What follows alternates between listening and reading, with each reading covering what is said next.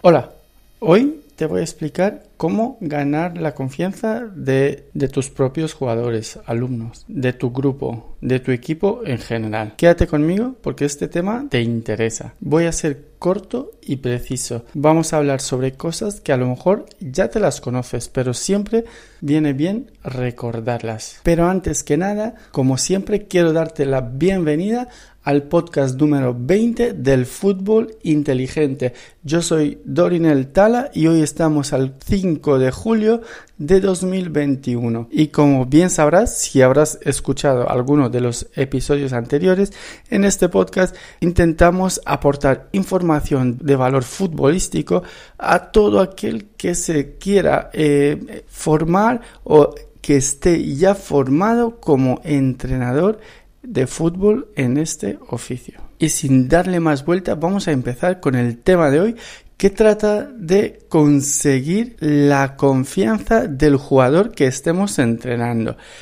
Y es que, como bien sabemos, en el fútbol, como en la vida misma, la confianza es algo que es muy difícil de conseguir, pero luego a la hora de perderla se pierde con mucha facilidad.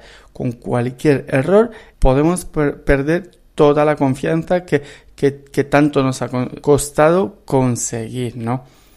Pero una vez conseguida hay que demostrar y reforzar con detalles en cada entrenamiento que nos merecemos que estos alumnos, que estos futbolistas, que este grupo eh, confíen en nosotros. Y es súper importante tener la confianza del alumno, ya que de este modo apoyará al entrenador en todo lo que haga y diga. Y la consecuencia que todo eso trae son los resultados que esperamos del conocimiento que queramos poner en práctica.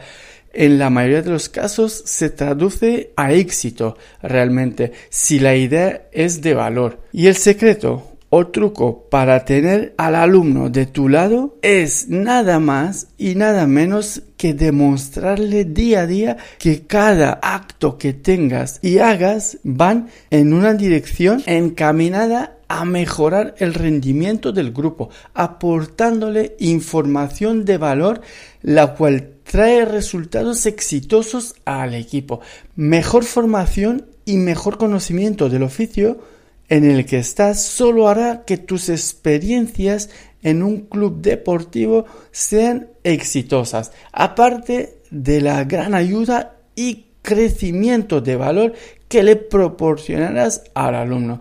Y es tan fácil como formarse de verdad en el oficio para que así poder ayudar a más gente a beneficiarse de tu conocimiento ya que es el objetivo final. Mejorar uno como entrenador o entrenadora hace mejorar al alumno al ganarse su confianza a través de la profesionalidad demostrada y este último, el alumno futbolista, vuelve a hacer grande al entrenador a través de ejecutar de forma positiva la idea o el proyecto del entrenador entrenadora. En resumen, la formación y el conocimiento en la mayoría de los casos es igual al éxito o crecimiento en un oficio.